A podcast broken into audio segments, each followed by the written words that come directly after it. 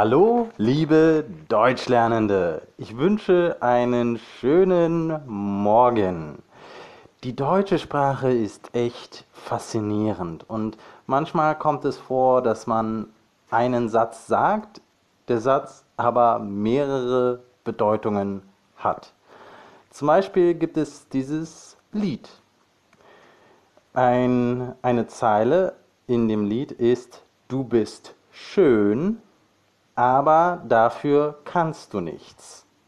Nun, heißt das, du bist schön und äh, du kannst nichts dafür, dass du schön bist?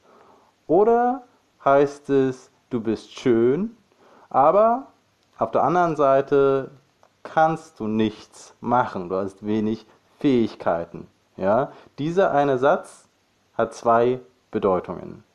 Ja? Entweder man ist schön und man kann nichts dafür, dass man schön ist, oder man ist schön und man hat kaum Fähigkeiten. Du bist schön, aber dafür kannst du nichts. Ja, die deutsche Sprache ist sehr faszinierend. Ich wünsche dir noch einen schönen Tag und nun spiele ich das Lied, über das ich gerade geredet habe. Viel Spaß mit Du bist schön von Alligator.